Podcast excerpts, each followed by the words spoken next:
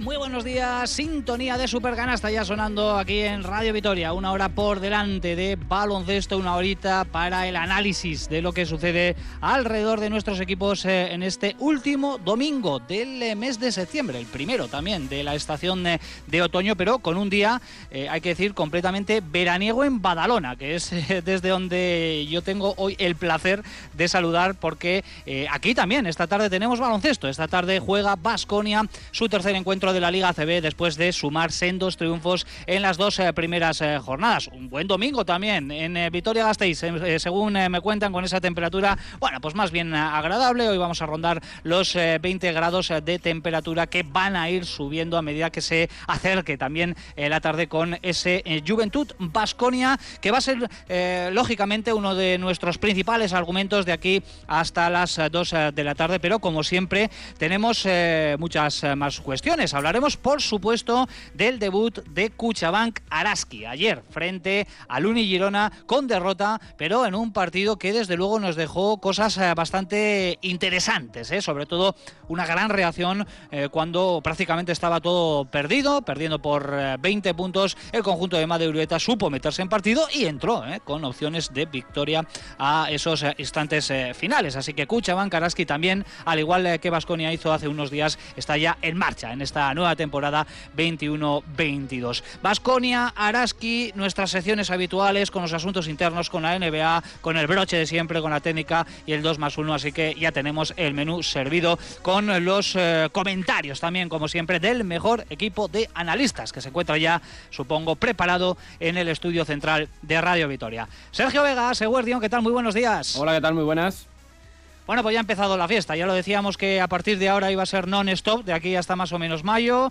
Eh, ojalá que se extienda también incluso hasta el mes de junio, porque eso quiere decir que avanzamos en las competiciones, pero ya está Basconia, ya está Araski, la semana que viene la Euroliga. Empieza lo bueno para todos, ¿no? Sí, sí, sí. A partir de ahora ya como mínimo dos partidos por, por semana y con ganas ¿no? de ver un poco la, evolución del equipo. En dos partidos hemos visto, yo creo que va creciendo, hemos visto coralidad, porque en un día han brillado unos y en otros encuentros han brillado otros.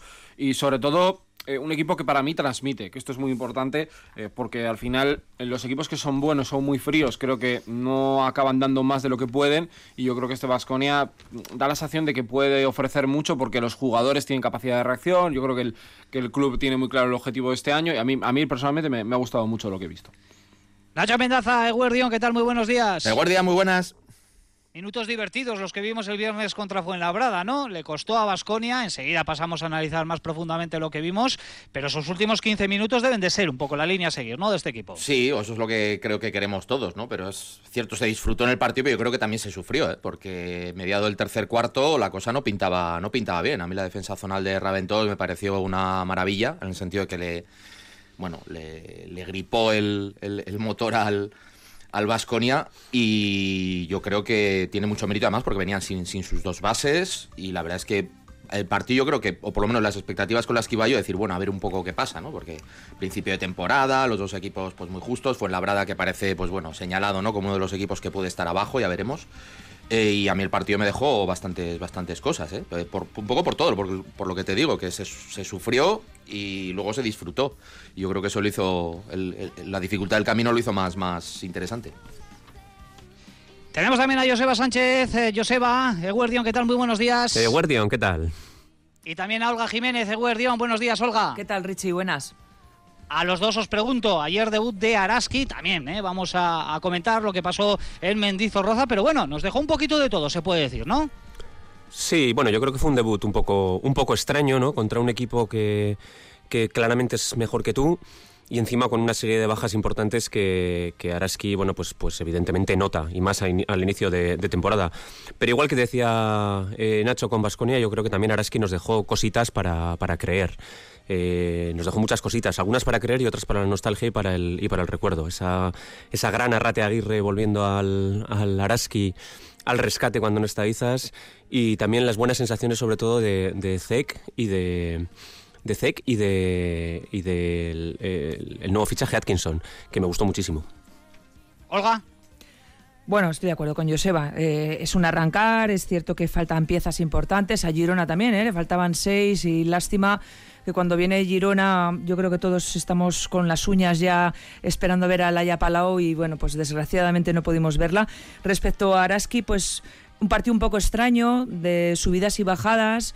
Me quedo con, pues, con esa esencia que tiene el equipo de remontar eh, eh, desventajas importantes como la que tuvo ayer y que bueno pues tiró otra vez de casta, corazón y, y ayer también se sumó una pieza inesperada como fue Arrate Aguirre, quien puso un poco de coherencia en la, la dirección, supo jugar con sus compañeras, hizo despertar a Leia Dong en el juego interior en una primera parte oscura para la mozambiqueña, pero luego estuvo realmente eh, mostrando la calidad que, que tiene sobre Zek, pues que creo que vamos a disfrutar de una jugadora impresionante que no solamente sabe tirar, sino que hace un montón de cosas. Y Atkinson, estoy de acuerdo con Joseba, para mí es el termómetro de, este equipo. Pero es difícil valorar cuando te falta tu jugadora principal, que está Marasera, cuando te falta una jugadora que sabe cambiar el chip de los partidos y la velocidad, como es quizás con García, o una jugadora que con rachas buenas también te puede romper eh, partidos, como es Julia Gladkova.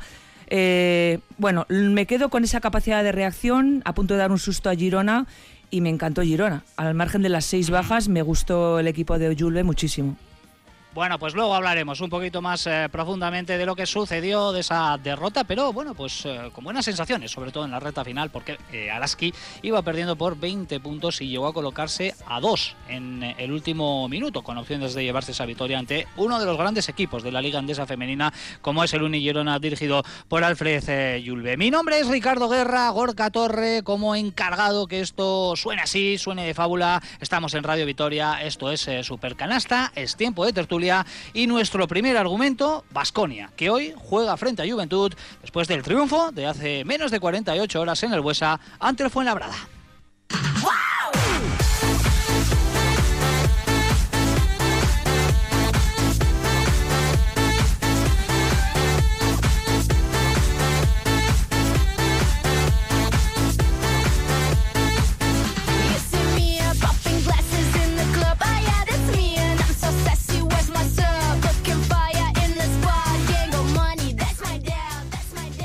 Dicho, todavía con los ecos de esa segunda jornada de la liga, pero sin solución de continuidad. Ya tenemos la tercera encima. De hecho, esa tercera fecha arrancó ayer, está en pleno desarrollo. Cuatro partidos disputados el sábado, con dos más que ahora mismo están en juego en estos eh, momentos y otros tres que van a cerrar la jornada esta tarde. Luego vamos a repasar, como siempre lo hacemos, eh, todo lo que está sucediendo ya en este instante, lo que está por suceder. Pero antes nos vamos a centrar, compañeros, si os parece, en ese triunfo del, del viernes, ¿no? Que tuvo, eh, desde luego, yo creo que un, final feliz, momentos emocionantes con el reencuentro que, eh, del Buesa de más de 6.000 espectadores en partido oficial, con el equipo en una victoria que hubo que trabajar, pero que se sacó, diría yo, con un cierre bastante espectacular eh, de partido. Y luego también con esa oda al, al amor, por la defensa, ¿no? De, de Dusko Ivanovic en, en, la sala de prensa que nos dejó otra de, sus frases. Así que, compañeros, la primera reflexión, venga, verso libre para cada uno de vosotros. ¿Qué es lo que visteis? ¿Con qué os quedáis de lo del pasado viernes ante Fuenla? Bueno, yo, yo tengo la sensación de que Vasconia está todavía de, pretemporada, ¿no? Que estos tres partidos, sobre todo, los va a utilizar para, para eso. Son oficiales y viene muy bien sumar, pero eh, al final Vasconia tiene que, tiene que ir encajando piezas. Recordemos que falta Alec Peters también, que parece una pieza muy importante, pero aún así, bueno, va construyendo, va construyendo cosas. Eh, para mí lo más destacado es ver el nivel de Granger, eh, no tanto por el acierto que sí, pero sobre todo por la toma de decisiones, me parece impresionante, la verdad, el partido que hizo, eh, porque además él tiene, eh, a diferencia de Baldwin, que es un base diferente, ya estoy empezando a leer, ¿no? Hay gente que ya que si Baldwin no es base, bueno, lo hemos visto con James, lo hemos visto con Adams, Pablo, Larkin, ha habido de todo, que si tal, bueno, pues es un jugador que sí que es muy asociativo, es el base más reconocible al estilo que hemos tenido mucho en Vitoria, nos ha gustado mucho en Vitoria, eso está claro, y hace pues que jugadores como Stephen Enoch puedan, puedan crecer. Yo dentro de esa pretemporada me quedo con la fortaleza mental del equipo, que fue capaz de superar ese momento duro y difícil, ¿no? De, la situación en la que se vio con la zona, con esa eh, maraña defensiva, con la incapacidad de poder dominar el rebote y poder correr. Y ahí, bueno, pues con esa aparición de Granger, de Costello, que fue una muy buena solución desde el, desde el 4, y luego Stephenino, que demostró contra Fuela, por lo menos que se le da muy bien el Fuela, porque en pretemporada y este partido dominó, pues que Vasconia tiene recursos, ¿no? Que tiene para mí ahora yo diría nueve jugadores, cuando llegue Peter serán diez de muy buen nivel y que todos pueden eh, aparecer. Cosas que no me gustaron tanto, bueno, pues algún error de Baldwin en ataque que puede ser asumible, Fontecchio creo que va a ser cuestión de tiempo, no, no me preocupa demasiado. Y luego yo creo que sí que eh, el otro día ya vimos algo que Raventosa aprovechó, vamos a ver si otros equipos lo hacen, ¿no? Que es Tadas en el 4. Tadas tiene un problema con el lanzamiento exterior, pero no porque sea mal tirador. Eh, y esto, pues podemos poner ejemplos mil. Caso, por ejemplo, el más llamativo, el de Ricky Rubio. Y Tadas lo hemos visto jugar en categorías de formación y metía. Y es una cuestión que él tiene que superar, pero claro, es que hizo 0 puntos, 8 rebotes. O sea, hizo un gran trabajo, pero para dar el siguiente salto, porque ya a Tadas ya no le pedimos ser eh, jugador que eche una mano, sino un jugador de primerísimo nivel, tiene que mejorar en eso. Llegará, pero vamos, yo la verdad que bastante contento para ser segundo partido de temporada. Sí, yo, bueno, detalles con los que me, fijé, los que me fijé o con los que me quedé también fue un poco el, tema de la, de la, asunción de roles, eh, que es una cosa que a principio de temporada, pues bueno, yo creo que es dinámico y, y en la propia pista, pues a cada jugador le va poniendo también, digamos, en, en, su sitio.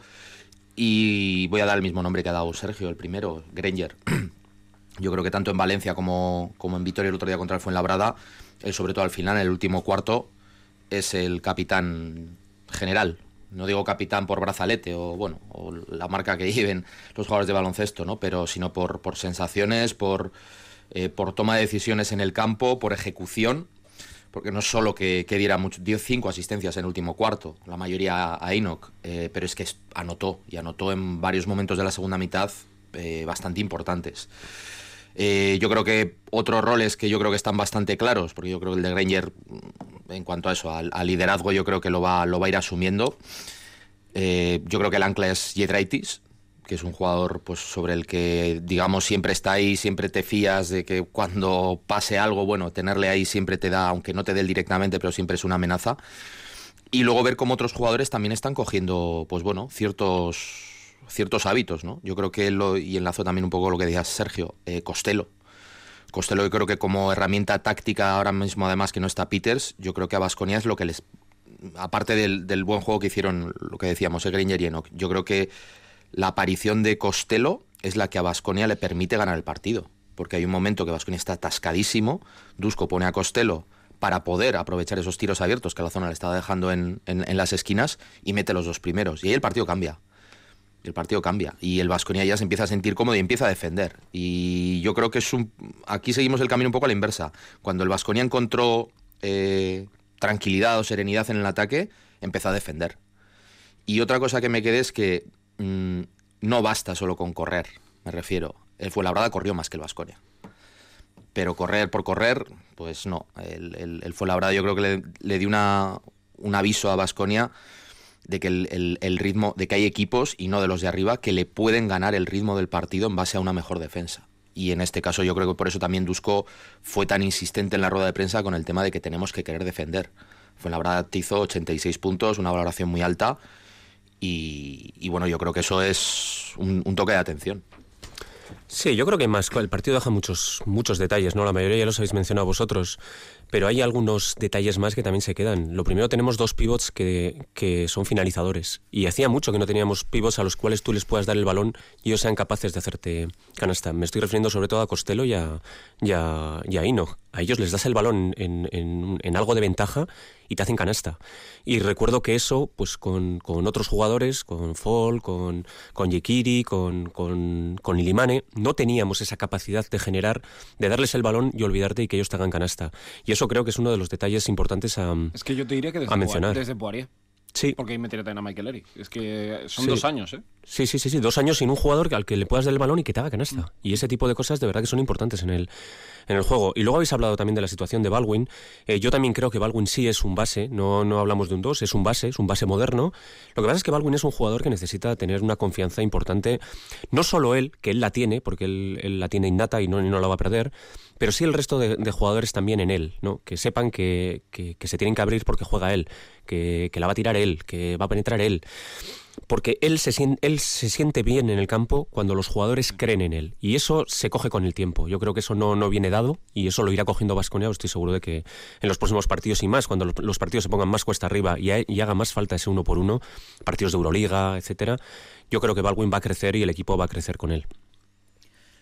Bueno, destacaría por supuesto el estado de forma de Granger o la madurez de, de Granger que al margen de, como decía Nacho, la capitanía oficial decretada por el club, yo creo que está feliz en la, en la pista y eso lo, eso lo ha contagiado al, al resto de compañeros. Y luego también la capacidad de soluciones de, del equipo que no, no solamente eh, si, no me acuerdo, si no recuerdo mal, veníamos de un partidazo de Jedraitis, que es una opción extraordinaria, por supuesto, pero eh, frente al Fuela, Enoch fue el jugador protagonista y Costello. Quiere decir que en el juego interior también va a haber opciones de, de poder solucionar eh, situaciones, partidos, remontadas, y en ese aspecto yo creo que equilibra mucho el trabajo colectivo. Y luego respecto al enamoramiento de la defensa, eh, yo creo que son mensajes que calan en la plantilla. Nos reímos pues porque son frases que Dusko deja ya para la historia, pero estoy convencida que dicho de esa manera, esa frase va a llegar y mucho a, al equipo que sabe perfectamente que sus partidos se ganan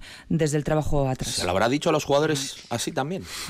no. Pregunto, ¿eh? Es que por ahí, por ahí, quería llevar yo también el, el, siguiente argumento, una vez que ya hemos hecho el resumen, ¿no? Y yo creo que todos estamos de acuerdo en que esa conexión Granger-Enoch fue de lo mejor. Ahora, en estos eh, momentos, en este proceso en el que los jugadores están conociendo, están encontrando esas conexiones, esa simbiosis eh, entre, entre los jugadores en la cancha, el tema de Matt Costello, pero yo también me quedo con lo que ha dicho Olga, ¿eh? con el último que ha dicho Olga. El pico y la pala de Dusko Ivanovic ahí para meter entre ceja y ceja, ¿eh? prácticamente tatuado a fuego en el brazo de cada uno de los jugadores, el tema de la defensa. Y eso es algo que van a tener que interiorizar absolutamente todos y saben que si no salen en la cancha, dejarse la piel, los dos lados, lógicamente, pero sobre todo en defensa, que lo van a tener muy complicado con Dusko, ¿no? Sí, sí, sí, a ver, yo creo que sobre todo hay, ciertos jugadores que, que, tienen que mejorar en eso. Para mí uno es Inok, que parece muy bueno y va a acabar siendo el pido titular, pero tiene que mejorar en defensa. A veces defiende simplemente por, por estar, por presencia, no por tener esa calidad un poco que es, yo siempre pongo ese mismo ejemplo, ¿no? Y claro, este es un ejemplo superlativo, es Pau Gasol. Pau Gasol no eres un gran defensor como en Noco que se pone a defender con el cuerpo, que le ves que es máxima intensidad, es un jugador que defiende por cuerpo, por tamaño, porque es listo y tal, y Noco igual, pero le ves que le coge muchos rebotes, que, que él pierde la posición muy rápido, que no se orienta bien en las ayudas, es algo que tiene que mejorar. Y para mí otro que yo añado es Marinkovic. A mí me da la sensación que de todos los que estamos viendo, fíjate que Baldwin está un poco perdido, pero hace un partido, yo creo numéricamente bastante bueno, y atrás es un jugador que ayuda mucho desde el primer momento. A mí es el jugador que más me... Preocupar no es la palabra que estamos en septiembre, pero más me, dudas me genera porque le veo dubitativo atrás, él intenta y a veces tú le ves penetrar una clase, ¿no? Hace algunas bandejas, ¿no? Como hizo en el primer cuarto y en un rizo, una acción que es mm, de mucha calidad, pero luego atrás un jugador que sufre mucho. Y él tiene que dar ese paso, porque Vasconia le necesita. En el 2 ahora mismo Vasconia no tiene certezas, ¿eh? porque Kurux no, no está de momento, Reyes está lesionado, pero tampoco fue un jugador importante el año pasado, y Banja Marinkovic tiene su oportunidad. Y va a tener ahora mismo yo creo que tres meses muy buenos. Y es especialmente para estos dos jugadores, ¿no? Que, y Costello incluso, que le penalizó en la primera parte con alguna acción, pero bueno, Costello no tardó demasiado en darse cuenta de lo que, de lo que toca hacer. Sí, pero fíjate, es curioso porque Marinkovic juega todo el último cuarto. Sí. Eh, Dusko rota menos en ese último cuarto, solo utiliza a siete jugadores, así como en, en, Valencia utilizó a nueve, creo que fueron, o diez. Eh, en el último cuarto aquí yo creo que ya va a a asegurar el partido porque no se fía, porque veía que la cosa no estaba bien. Y mantiene a Marinkovic. Mantiene a Marinkovic, bueno, Giedraitis ya lo he dicho, también juega, obviamente, toda la, todo el último cuarto y, y Granger. Luego ya el juego interior ya Pero los mantiene sí por la inercia, yo creo, ¿eh? No, no lo sé, no lo sé. Yo creo que Dusko le está dando, le quiere dar confianza a Marinkovic, probablemente igual por lo que dices tú, porque le ve que es al que más le está costando sí. y le necesita. Yo recuerdo además Marinkovic cuando viene a, a Vitoria y es presentado eh, dice que él le costaba más jugar a CB que, eh, que se sentía más cómodo jugando Euroliga que jugando a CB. Vamos a ver. Pero no tienes, la semana no te, que viene. Va a ser eso entonces. No, no, no, a ver, yo digo lo que dijo. No lo sé, vamos de, a ver. De tener un carácter eh, muy apagado, que esto es cosa de cada uno, ¿no? O sea, no es una persona, Rocas le ves que ya hace algo y está muy motivado, o, o incluso, por ejemplo, Granger, ¿no? Ya le conocemos más. Yo creo que Fonte que es un jugador también más de ese estilo, pero él yo lo veo muy frío. No sé si por lo que ha vivido. Él en Valencia se sabe, ¿no? Que la pandemia le pilla además solo, debió pasar muy mal, luego se mezcló con la lesión del hombro, o sea, tenido muchos factores. Y yo creo que recuperar un jugador en lo físico de, de, más o menos fácil porque hay unos tiempos y en la vida ya sabemos más o menos lo que puede durar, pero en lo mental es difícil, ¿no? Y yo creo que a le falta un poco eso. Y por eso me gustó mucho el detalle aquel le falla un triple, el balón vuelve a acabar llegándole a él, tenía el tiro X, pero se lo da a él y lo acaba metiendo. Yo creo que saben todos que, que es un jugador clave para este equipo. Yo además creo que es que lo va a ser. O sea, sí. de verdad, ¿eh? yo creo que Marinkovic va a ser uno de los jugadores importantes de este de este Vasconia. No va a ir diluyéndose y perdiendo rotación, sino que creo que va a ir a creo que va a ir a más. Coincido un poco con, contigo, Sergio, en lo que dices de que es un poco frío, ¿no? ¿no? es de esos jugadores calientes a los que, como por ejemplo Zoran Dragic, entraba en ebullición, cogía el balón y hacía, hacía locuras, ¿no? No, Marinkovic locuras no hace. Hace eh, canastas de mucha clase, hace tiros muy abiertos, no hace tiros mal tirados no tiene ese punto de locura. En cambio, es un jugador de muy alto porcentaje, de muy alto porcentaje. No lo está demostrando, porque sí que es cierto que los primeros partidos no está metiendo, pero es un jugador que con confianza y con minutos yo creo que sí que va a meter esos tiros. Y me parece más importante de lo, de lo que parece simplemente por la inercia esos últimos minutos del, partido, porque hubiera sido más fácil para Dusko sentar a Marinkovic y jugar con los dos bases el final del, del partido, y no lo hace. Y no lo hace. Y mantiene a Marinkovic yo creo que porque lo primero porque le quiere dar confianza y segundo porque yo creo que él defensivamente, aunque no es, aunque no es un grandísimo defensor, sí que apretó, sí que apretó. El último cuarto desde luego ayudó al equipo mucho a, ganar. No metió, pero yo, yo me gustó el trabajo que hizo. De hecho, Baldwin no juega el último cuarto. Mm. Juegan, eso, la línea exteriores, eh, la fija jugadores que tienen que dar un, pasito adelante. También me interesa, lógicamente, la, opinión de, Olga. Y, te pregunto a ti, Olga, por ejemplo, Simone Fontecchio eh, es un jugador con el que eh, contamos para mucho más de lo que ha enseñado en estos dos primeros partidos. Sí que es cierto que en el, choque frente a Valencia Vázquez tuvo un momento, que lo recordar, en el segundo cuarto de, mucho acierto, de, iniciativa. Pero no sé si le ves mm, sin, sin, sin esa chispa, ¿no? De momento, la chispa que, enseñó en el preolímpico con Italia, luego también en, en los Juegos Olímpicos, ese esa navaja suiza ¿no? que encontró ahí la, escuadra transalpina en Simone Fontecchio. Eh, su rol es diferente en Basconia, eso también hay que tenerlo en cuenta. Bueno, yo creo que tiene su tiempo, ¿no? Y que está un poco ahora mismo eh, descompensado con respecto a jugadores. Él ha vivido otras situaciones, otros campeonatos, y yo creo que eso influye un poco en el estado de forma de un jugador que entiendo que también mentalmente necesita, necesitaría, entiendo, algo de, de descanso, físicamente igual también. Eh, yo creo que es una cuestión de, tiempo, eh, es una situación puntual que entiendo que en tres semanas, dos o tres semanas, él puede estar otra vez al ritmo y a lo que el club eh, ha visto en, él. Pero no, no creo que sea una situación preocupante para nada, porque hemos visto la capacidad que tiene este jugador, pero va, va a necesitar un poco tiempo personal él. Sí, no olvidemos que él, además, en Alba Berlín era titular, acabó siendo titular, y en Italia eran, eran seis realmente. Y él era uno de esos seis y era de los más importantes. Y era el tapado de los seis, claro, porque al final con Polonara que había hecho en Poradón, Nicolo Meli que es un jugador muy importante, Galinari que llega al final también, son tres jugadores estrella NBA, Nico Mani venía de los Warriors. O sea, estás hablando de que él era un poco el que estaba como de asesino silencioso. Y aquí llega un equipo donde hay un gran alero, que a día de hoy seguramente es mejor jugador que él, pero no creo que por mucha diferencia. Eh, y se encuentra con que ya tiene que acabar conviviendo con él, que yo creo que van a convivir muy bien su bajón mental, que yo también creo que eso es clave. Ha habido un año, un final de temporada muy bonito. Y luego, bueno, pues adaptarse también a una filosofía, ¿no? A mí, no, a mí la verdad que no me genera cero preocupación. Yo le veo, digo, bueno, este llegará un día. A mí me recuerda un poco eh, el caso como a Chase Badinger. Que yo le veía jugar y digo, ya, ya acertará. El día que acierte, jugó el partido y dije, a partir de este día fue para arriba hasta que se lesionó. Y yo creo que este jugador es un poco de ese estilo, es que es buenísimo. Sito, nunca te lo perdonaré. el día que le quitó.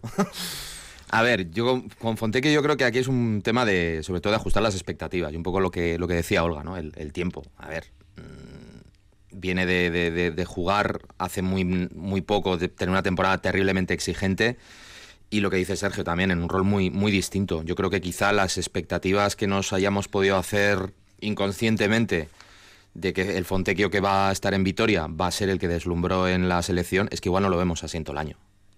Mm, y que no se juega igual no, quiero, O sea, no, quiero que parezca cenizo, ¿no? Eh, Fontecchio tiene una serie de cosas que puede hacer muy bien y las, el equipo y él las encajará de, la manera que mejor les convenga. Yo creo, coincido contigo, que no es, a mí no me preocupa. Lo que pasa es que yo creo que va a necesitar tiempo para saber en qué sitio tiene que aportar él lo que puede aportar. Pero yo, particularmente, yo no espero un Fontecchio de, de, 14, de 12-14 puntos por partido esta temporada. Esta temporada por lo menos no. Creo que va a ser un jugador muy útil pero ojalá me equivoque y sea un superestrella y quinteto ideal de la ACB y tal. Pero yo creo que igual esta temporada va a ser más un jugador de, te voy a decir, de rol. Es que, que yo, yo, creo, para mí esa es la clave. Vamos a ver qué roles asigna Dusko a los, a los jugadores, pero no todos tienen que tener ese rol determinante de ser jugador importante, no. Y en su puesto está el que va a ser el jugador determinante de este equipo, que es Rocas Yedraitis. Entonces, bueno, pues eh, él tiene que complementar a Rocas Yedraitis, creo que lo va a hacer perfectamente. Es un jugador muy capaz de defender, puede postear, tira muy bien. Es un jugador completo que estoy seguro que va a dar un, un, relevo, pero no le pedíamos un rol un rol estrella porque lo primero, no, no, ha venido a dar ese rol estrella y segundo, creo que no lo ha tenido, salvo en la selección italiana, que tampoco iba con ese rol, no lo ha tenido nunca. Es que es en eso, el Alba no lo tenía tampoco. Lo que comentaba, y los acompañantes. Claro, es que los no es lo acompañantes. Entonces aquí va a depender también, yo creo que a Fontecchio le va a llevar el equipo un poco. Le va a llevar un poco pues a- a- al nivel máximo que vaya a estar, pero, pero va a depender de los La demás. cosa es que cuando llegue una lesión o un problema, él pueda aparecer y lo haga. Que yo sí que me fío mucho de él, porque además la- lo que te transmite Sí. con los gestos tú le estás viendo y dices, este jugador eh, va a tardar poco. en Es que eso, la tranquilidad que Es te da, lo dices, que- bueno, si Rocas me falla un día, o no está este, o no está el otro, Fontecchio te va a hacer el 2, el 3, el 4 y, Es, y es lo que, sea. tiene también levantar todas las, todas las expectativas, ¿no? Que generó con sus estadísticas, con sus números. Bueno, es mejor eh, los que levantan su expectativas que los que no que los que nos dan. Luego hay jugadores tapados que luego deslumbran, como Landry. Por cierto, y brevemente para cada uno, nivel de, de preocupación, ¿cuánto, mucho, poco, del 1 al 10, como queráis, del tema de Ale Peters, la lesión? Se han cumplido ya tres semanas desde que se lesionó, eh, ya mm, las hemos pasado incluso, porque creo recordar que fue el 3 de septiembre en ese amistoso frente al Tenerife. Eh, Dusko lanzando mensajes de paciencia, de no queremos caer en la precipitación, sabemos cómo son las lesiones de rodilla, no sé, ¿cómo lo veis? Yo sí está para la semana doble de Euroliga, es decir, en dos semanas tres, me parece fabuloso. Yo, no, es que creo que ahora mismo, y es muy feo decirlo, pero la ACB eh, y en septiembre importa poco. Importa poco. Es que lo que importa es la Euroliga. Y a este club lo que le importa es la Euroliga. Completamente de acuerdo. Lo primero tendremos que saber que tiene Peters en la rodilla. Bueno, eso Esa es la primera. eso es cierto. Para poder opinar con un poquito de criterio. Y lo segundo, yo me temo que esto es una pretemporada del jugador para llegar en condiciones a la Euroliga y al mo- a los quizás no al primer partido de la Euroliga, sino a los momentos del- de verdad de la, es que de la- de la Euroliga. tercera y la cuarta creo que son dobles. Ahí, más o menos, es una Eso semana es. donde puede estar. Yo mi nivel de preocupación ya he dicho, para mí es un 6. Mm, bueno, de momento no mucho, pero si se prolonga ya empezará ya a ponerme en, en ámbar. El, el equipo, lo que es lo deportivo, el equipo lo está, lo está supliendo bien, Bueno. pero luego vendrá la Euroliga y ahí ya puede ser otra cosa. Y sobre todo es un poco esto que, que- que estamos hablando, ¿no? De que no se sabe muy bien qué es y cuando no se sabe muy bien qué es, pues esa incertidumbre siempre te genera ciertos miedos, ¿no? Es decir, mm, si fuera algo muy suave, si fuera algo muy grave ya lo sabríamos y si fuera algo suave, suave, suave, pues yo creo que también. Entonces en ese, en esas, ese punto intermedio, en esa frontera, a mí es cuando ya te digo, de pasar de una preocupación baja, pues ahora, bueno, ya mm, a ver esta semana qué pasa. Hombre, hablar desde, hablar desde el desconocimiento de un, pues de, de- de un certificado médico, eh, yo creo que invita a equivocarnos seguramente, pero conociendo un poco al club, cómo se maneja en cuanto a la comunicación de lesiones y más, yo entiendo que priorizan que el jugador llegue en plenitud, o si no en plenitud, sano para el momento de Euroliga y que prefieren reservarlo para, para CB. Si fuera muy grave, entiendo que sí se hubiese comunicado por parte de- del club. Eh, ante la incertidumbre de que quizás sea una lesión más bien puñetera, por decirlo de alguna manera, o engorrosa, pero no grave, pues yo creo que precaución y, y, como dice Dusko, paciencia. No, no queda otra y no se puede arriesgar con un jugador tan importante para esta plantilla. Y eso es eh, precisamente lo que se desprende eh, de- del mensaje de Dusko Ivanovic, que al final es nuestro interlocutor ¿no? a la hora de, de, bueno, pues tratar ¿no? estas eh, situaciones físicas, médicas que se producen a lo largo de una temporada con un parte médico que nos hablaba de una lesión en la rodilla derecha y nos ofrecían muchos más detalles.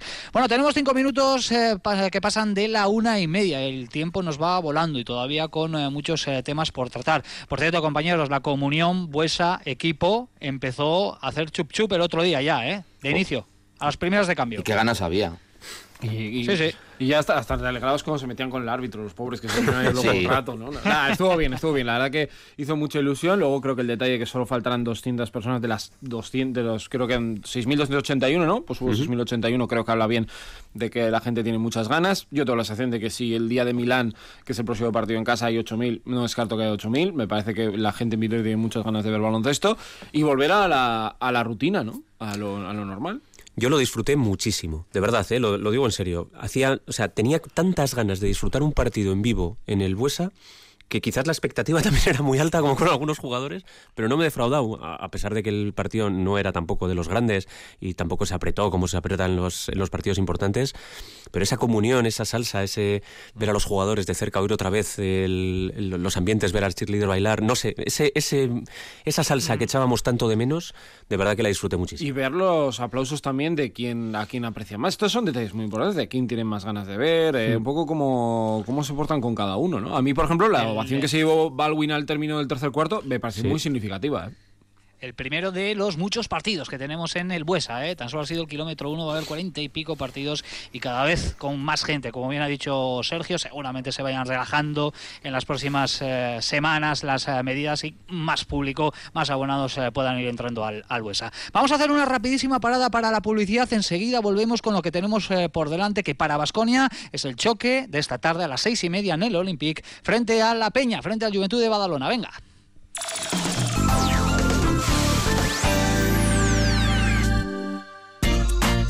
Vuelve el Festival de Teatro al Otoño Cultural de la ciudad. Vuelta a la normalidad con la presencia de compañías y autores internacionales junto a las obras más destacadas del panorama teatral nacional. Abonos a partir del 23 de septiembre. Abonos abiertos el 27 de septiembre. Entradas sueltas a partir del 28 de septiembre. Más información en principalanchoquia.org. Radio Vitoria pasión por la cultura.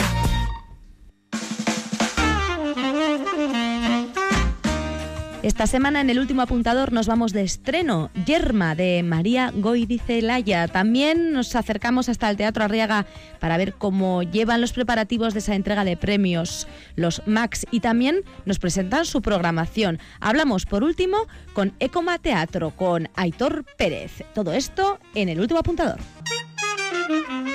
El último apuntador, los sábados a medianoche y los domingos a las 5 de la tarde en Radio Vitoria.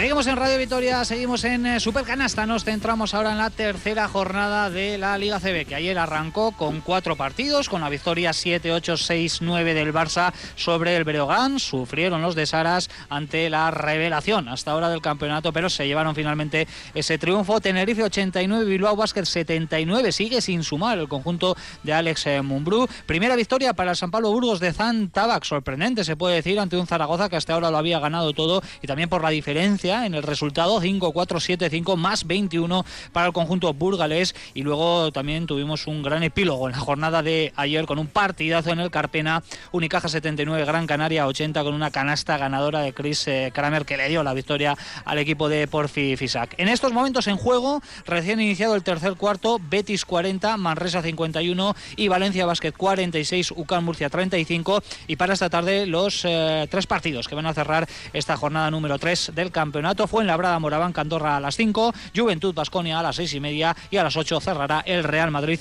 Obradoiro. Compañeros, tenemos al Juventud enfrente esta tarde, un Juventud bastante reconocible que ha perdido algunas piezas como cada verano prácticamente aquí en, en Badalona, pero una prueba de fuego importante la que tiene hoy Basconia sin duda. Sí, sí. sí. Buen, buen equipo Juventud, yo creo, no sé si estará al mismo nivel que el año pasado o no, porque los cambios yo creo que son significativos. Perder a Dimitrijevic y a López Arostegui, mm, bueno, es bastante perdida. Tienen piezas, eh, pero vamos a ver ¿no? cómo se adaptan. Yo creo que la, llegada de Brandon Paul a ellos les puede dar mucho. Vamos a ver qué Brandon Paul vemos. Eh, Kevin Willis me parece, eh, perdón, Kevin Willis, Derek Willis, Kevin, Willis, de los 80. este, este, duró, este duró hasta los cuarenta y tantos. Pero Derek Willis, que no tiene nada que ver con Kevin Willis, es un jugador bastante, bastante interesante. Y luego, pues bueno, eh, la vuelta de Vives, eh, yo creo que bueno, que tienen más o menos o pueden construir una columna vertebral bastante, bastante potente.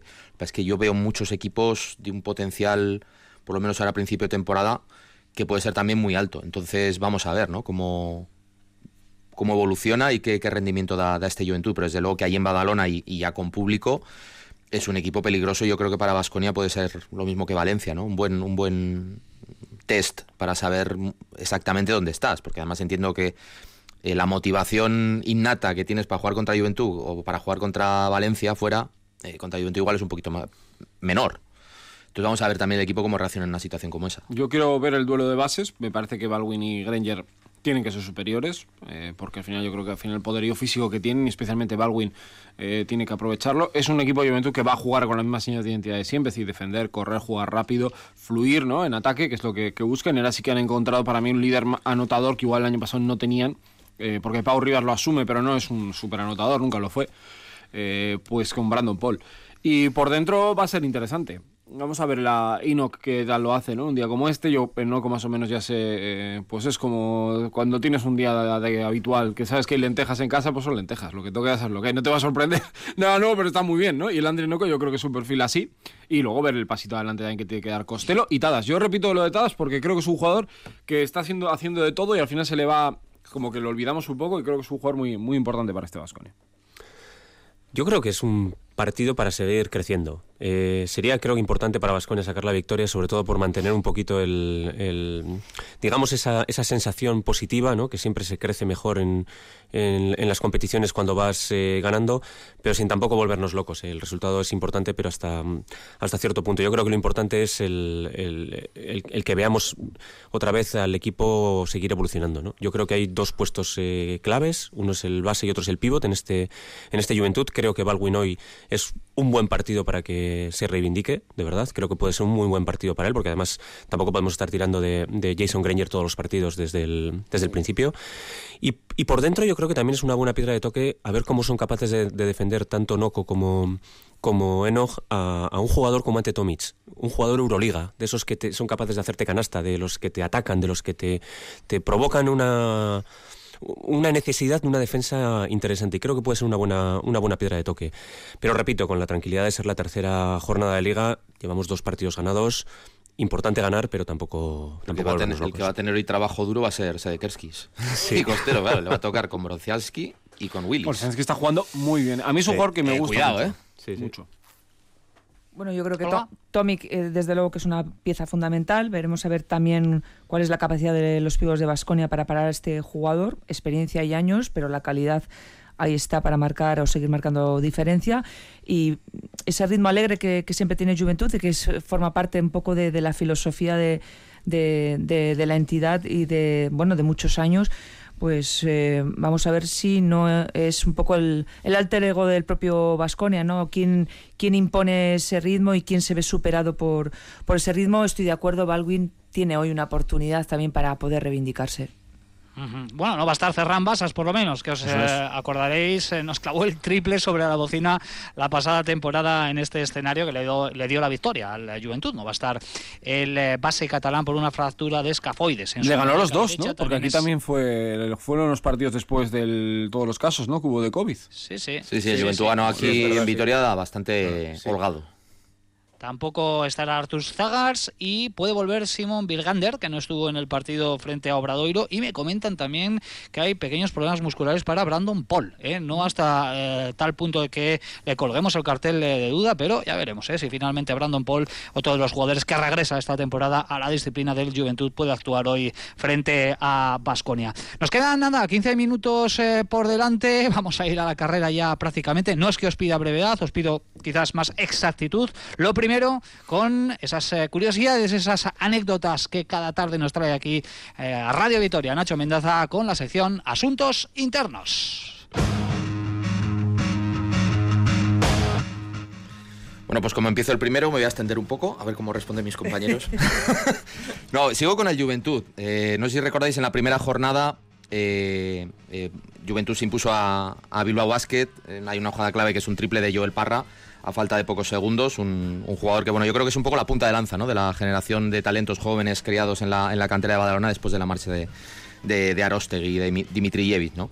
Y hay una historia muy curiosa detrás del tiro exterior, sobre todo de Joel Parra, no sé si habréis leído, porque a raíz de precisamente de esa canasta el, Juventud hizo pública una, una historia de cómo Joel Parra eh, ahora es, tira con la izquierda, pero no siempre ha tirado con la izquierda. De hecho, en cadete él, él mismo reconoce, lo explica, que él tendía a coger el balón como para tirar con la derecha, aunque en el gesto final tiraba con las dos manos. Eh, los entrenadores de las categorías inferiores vieron, vieron que Parra eh, cerca de canasta tenía facilidad para anotar con la derecha y con la izquierda, pero vean que cuando se alejaba ya la cosa no, no metía, bueno, ni con una ni con otra. Entonces lo que pensaron que igual era mejor que cambiara a tirar con la, con la zurda. Y, se lo propusieron al chaval, cuando era chaval, me refiero, ya tiene, ya tiene sus años, aunque tampoco es muy mayor, eh, y el chaval lo aceptó de, de- de muy buen grado. Y empezó un trabajo personal con Pau del Tío, y estuvieron trabajando. Además, eh, es curioso porque dice Pau del Tío que, que no estaban buscando que las metiera inmediatamente.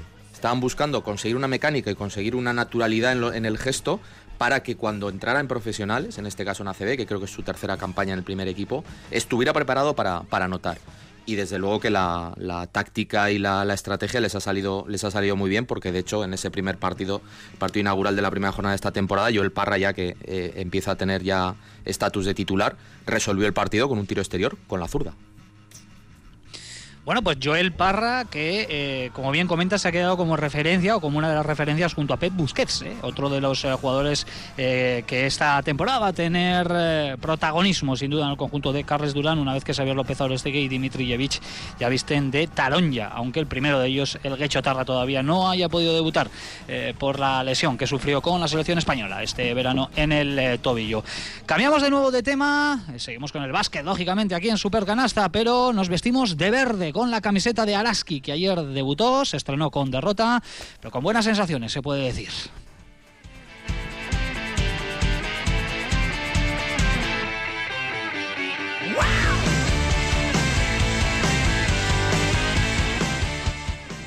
Lo dicho, pistoletazo de salida ayer en la Liga Endesa Femenina para Cuchabán. Karaski tenía un hueso duro ¿eh? delante. El Uni Girona de Alfred Julve, que, bueno, pues se puede decir que hizo buenos los pronósticos porque venía como favorito. Casi siempre lo es este, este equipo, eh, prácticamente frente a todos los conjuntos de, esta competición. Pero un partido que tenía muy dominado, que llegó a vencer por 20 puntos, pero que Araski supo pelear hasta el final, llegando incluso con opciones en, eh, en ese run final, rozando una remontada que hubiese sido épica. Finalmente 63-67. Así que Olga, Joseba, ¿cómo, ¿cómo lo visteis? Además creo que los dos estuvisteis en el pabellón ayer en Mendizorroza, ¿no? Yo no, yo no estuve en el pabellón. Yo sí, yo sí, yo sí estuve. Ambientito, ¿no? Sí, hombre, el aficionado de Araski tenía muchísimas ganas. eh, Acudieron más o menos los que suelen acudir, unos 600, cifra oficial que nos ofreció el club. Y en ese aspecto, pues inconmensurable, porque es que cuando este público aprieta, eh, de verdad que el equipo sí que se entona y sí que notaron el calor y fueron fundamentales también para, para ese intento de, remontada que estuvieron a puntito a puntito, pero claro, eh, te- enfrente tenías un Girona que aún mermado por seis lesiones, que se dice pronto, ¿eh? Seis, no cualquiera, Laia Palau, María Araujo, las dos jugadoras que están disputando o que han estado disputando la WNBA, eh, Eldebrink, que es una jugadora también importantísima, eh, pues, pues supo hacer su juego. A mí me gustó muchísimo Girona, corrió, eh, jugó transiciones rápidas.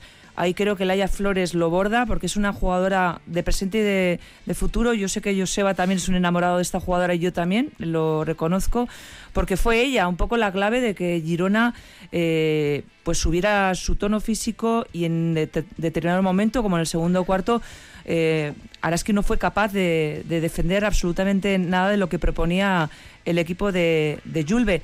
El tercer cuarto no empezó bien para las vitorianas. De hecho, Madi Urieta ayer recriminaba un poco ese inicio un tanto dormidas y decía no puede ser que empecemos así porque eso nos puede costar partidos, como luego así sucedió. Pero bueno, me quedo sobre todo con el despertar de Atkinson y de Dongue en eh, la segunda mitad. A Dongue le llegaron balones y esta jugadora, el fuera adentro, es imparable. Tal la potencia física que imprime que cerca de canasta eh, y con algo de espacio eh, es, muy difícil de defender. Atkinson, que le da otra revolución al equipo y bueno, lo hemos dicho en el inicio, eh, Arrate Aguirre, que le dio otro aire al equipo, que supo dirigir, que, que- supo profundizar un poco más en los ataques, buscando entre líneas a jugadoras, buscando a Leia Dongue porque lo estaba pidiendo el equipo se sumó a la fiesta Bea Sánchez con dos triples. No debe ser su rol, pero sí tiene buena mano. A Bea Sánchez hay que verla dentro, pelearse, la veremos porque por eso ha venido, pero sí que desde luego fueron oxígeno puro esos dos triples de Bea Sánchez y bueno, pues se quedó a un, a un milímetro de poder eh, conquistar una victoria que hubiese sido muy importante, pero vamos a quedarnos con lo positivo y también con las tres bajas que tenía el equipo, con García, Tamara Seda, que es fundamental, y Julia Gladkova, que anecdóticamente disputó 23 segundos al final, pero porque creo que hubo alguna jugadora eliminada y no hubo otra opción más que meterla para, bueno, para solventar un poco ya el partido. Sí, yo empiezo casi por el final de lo que ha hecho Olga. Son tres bajas fundamentales para poder analizar al Araski. Yo reconozco que de lo que he visto eh, estoy muy ilusionado. Es un equipo que de verdad que me ilusiona, me ilusiona mucho. El fichaje de Zek me parece un auténtico acierto, porque de verdad ya ha pasado solamente un partido y ya prácticamente no nos acordamos de, Laura Quevedo. De verdad, ¿eh? le ves en el campo, evidentemente son muy diferentes eh, jugadoras, pero no te acuerdas ya de, Laura. Y, claro, la falta de Tamara Seda te condiciona mucho el, el, juego interior. Y a pesar de ello, bueno, pues ahora es que fue capaz de competir contra unos jugadores interiores de, de, Girona muy, muy, muy potentes me quedo de verdad con las sensaciones positivas, con las sensaciones positivas y también con la vuelta de, de, Arrate Aguirre, que creo que hizo un trabajazo, sobre todo por las condiciones, ¿no? Una jugadora que no está en el equipo, que recurren a ella a última hora y que hizo un auténtico partidazo. Y que no tiene ritmo mm, de liga femenina, es que juega en primera nacional. Pero tiene talento. Pero porque ella, porque ella quiere, Tú lo sabes, Sergio, tiene talento esta jugadora digo que estar perfectamente ¿eh? jugando en el primer equipo. Bueno, la decisión. Creo que en eso coincidimos todos. Richie, yo ponía ayer en el Twitter y alguien me decía, quizás no fui clara, la decisión la toma Rate un poco obligada por sus circunstancias personales. Eh, ella decidió volver a estudiar o seguir estudiando, eh, hizo un máster y además empezó a trabajar y ella tomó la decisión de, no tener la exigencia del deporte profesional porque le iba a impedir cumplir un poco ese camino que ella había, había elegido y eligió mm, continuar con el baloncesto en Primera Nacional. Es que aquí hay otra reflexión. Si el deporte profesional femenino fuese deporte profesional, pues quizás ella se hubiese planteado seguir en el deporte profesional. Pero, también, es una reflexión que todos tenemos que hacer. También te apunto otra cosa. Imagínate que Arrate acepta ¿no? Eh, ser profesional y tiene un sueldo. Es un tren el del el trabajo que le ofrecieron que se le escapaba, porque al final de lo que vas a vivir en tu vida es de ese trabajo. Eh, ella da clase en, en Castola, si no me equivoco, y al final tu vida se va a encaminar por ahí. ¿Cuánto te puede ofrecer la vida de profesional de jugador de baloncesto? ¿Qué sueldo te puede permitir?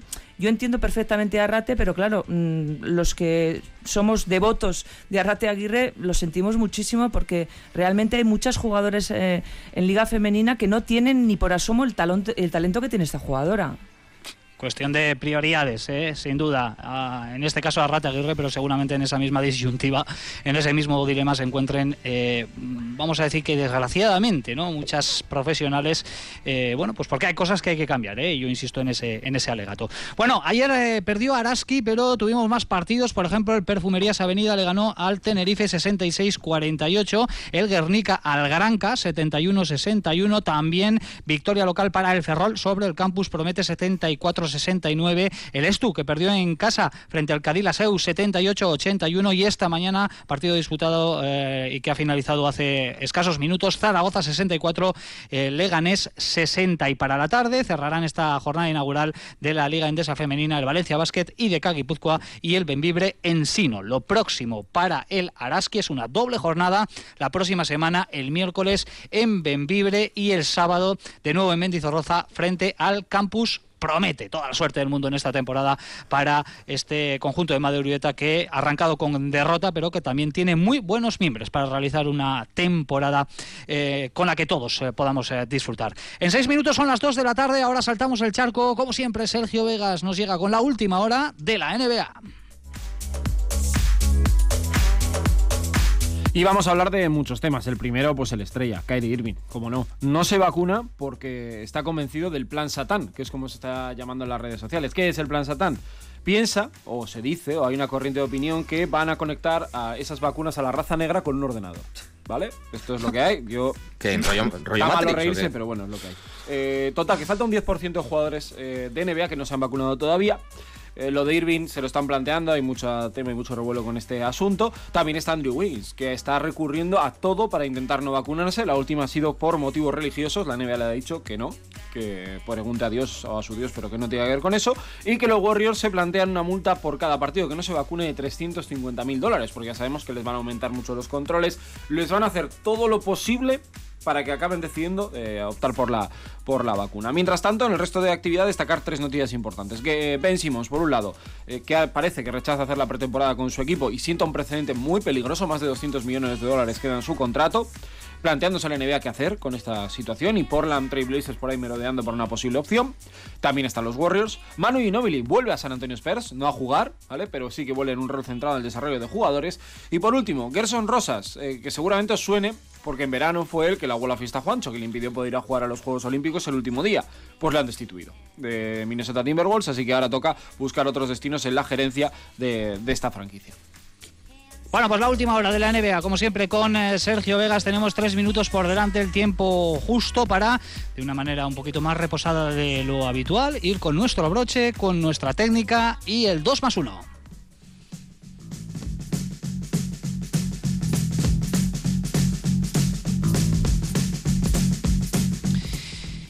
Y empezamos, como siempre, con la parte negativa. Venga, ¿quién se anima? ¿Quién rompe Venga, el yo hielo? voy a Venga. contaros. Mira, un estudio revela que entre 112 jugadores de la NBA que cuando tuitean por la noche juegan peor.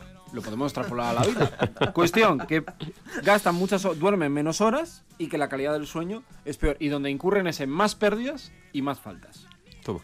El estudio es de 2018. Ha salido hoy, Sí. pero el estudio es de 2018. Digo, para poner todo en contexto. Al final todo sale. Efectivamente. Venga, más, más técnicas por Pues ahí. mi técnica es eh, para Wiggins. Ya no es que no, no se quiera vacunar, es que ya lo de alegar motivos religiosos con... Te iba a decir con todos mis respetos, no, con ninguno de mis respetos. Pero el plan Satán, uf, me ha dejado loco.